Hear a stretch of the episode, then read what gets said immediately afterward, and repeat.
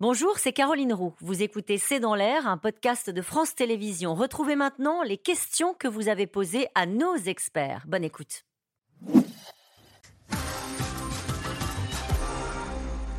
Et cette question de Gabriel dans l'autre, pourquoi Kim Jong-un se déplace-t-il en train? Est-ce qu'il a une peur phobique de l'avion? Bon, On peut comprendre. ça arrive. Euh, que pense Xi Jinping de ce rapprochement entre la Russie et la Corée du Nord? Elsa Vidal Bon, il la double dans la mesure où ça ne va pas remettre en cause son contrôle quasi total sur ce pays-là. Question de Michel. Donc les Occidentaux livrent des armes à l'Ukraine, mais ils voudraient que la Russie ne se procure pas d'armes auprès de la Corée du Nord. Peut-être euh, faire un petit point, c'est ce que Ah, ils, sont, les ils, sont au Américains. moins, ils sont au moins cohérents avec eux-mêmes, les Occidentaux. Oui, sauf que c'est pour attaquer un pays. euh, c'est peut-être la différence. euh, Bien sûr. Hein non, mais Bah, alors, Les Occidentaux aident l'Ukraine à défendre son territoire Voilà. envahi, envahi par un agresseur. Oui. Et la Corée du Nord est en train de créer les conditions d'aider l'agresseur à poursuivre son agression? Voilà. c'est Et on, craint, et on craint que la Russie n'aide la Corée du Nord à obtenir euh, des avancées significatives dans son programme nucléaire. Et la, dernière chose, son sous-marin. et la dernière chose qu'on veuille, c'est que la Corée du Nord devienne une vraie puissance nucléaire. Sauf qu'on n'a aucun moyen de les empêcher, et l'un et l'autre. C'est ça. d'ailleurs, Ça? il- Oui, on pourrait faire un parallèle avec l'Iran. hein. C'est- C'est ça. allez-y. bah, c'est Qui fournit euh, des qui drones. fournit euh, aussi des drones et qui, euh, en contrepartie, ju- jusqu'où cela va-t-il aller? Je pense que c'est une des vraies questions de, Ouais. des, des années à, venir. hein.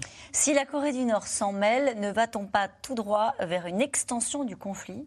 Il y a déjà 60 pays qui sont concernés d'un côté ou d'un autre par euh, le conflit en question. Donc c'est une guerre mondialisée qui n'est pas une guerre mondiale. Euh, et donc euh, la Corée du Nord, elle intervient déjà en fournissant déjà de manière discrète des armes. Elle vient de passer de la discrétion au grand jour. Une question d'Alain dans les Bouches du Rhône. Cette rencontre et sa mise en scène ne sont-elles pas que de la com? Bah, grandement, puisque comme Ouais. je le disais, c'est le même scénario qu'en 2019. Donc évidemment, il y a un message envoyé, encore une fois, à ce que Vladimir Poutine appelle l'empire du mensonge. Voilà, il y a une autre partie du monde qui s'allie, euh, qui est puissante, qui a des armes, qui est capable de prendre des décisions sans même vous en informer. La contre-offensive ukrainienne est-elle d'ores et déjà un échec? Non. Non, non. Non, non, c'est une étape.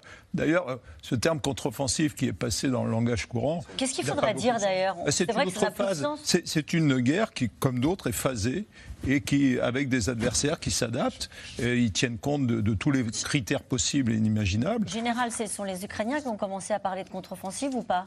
Non, mais je veux dire, pourquoi est-ce qu'on a commencé à C'est les scénariser? Américains qui ont demandé qu'il y ait une contre-offensive parce qu'ils Ah. en avaient besoin pour vendre le soutien à la guerre, en disant Et- il y a un moment où il va falloir y aller, les gars.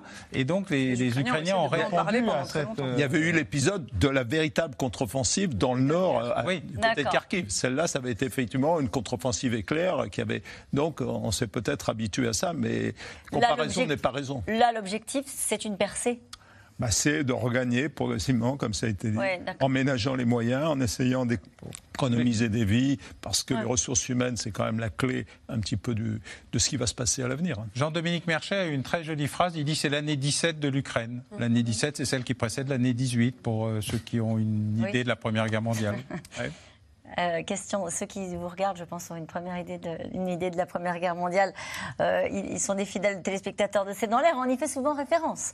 Euh, Eric, à Paris, à quand la fourniture des avions de combat occidentaux pour permettre de percer effi- efficacement les lignes russes? C'est vraiment la question euh, en suspens. Elle est en suspens depuis près d'un an.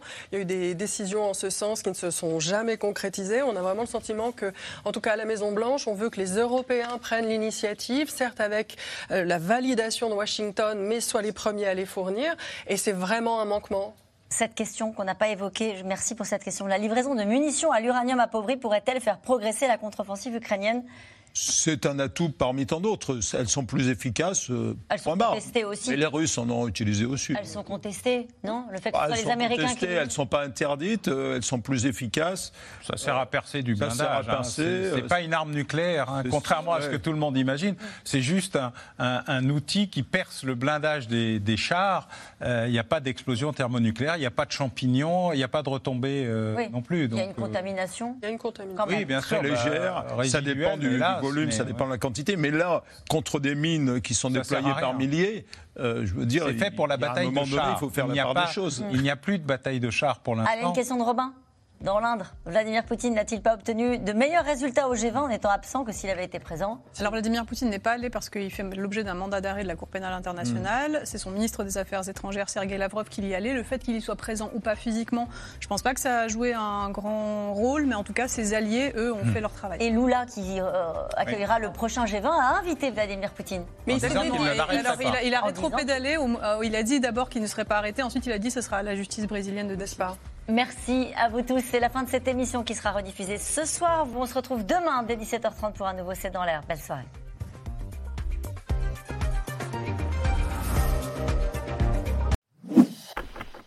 Merci d'avoir écouté C'est dans l'air. Comme vous le savez, vous pouvez désormais écouter l'intégrale, mais aussi l'invité ou vos questions à nos experts. Tous ces podcasts sont disponibles gratuitement sur toutes les plateformes de streaming audio. Et pour le replay vidéo, c'est sur France.tv, bien évidemment. À bientôt.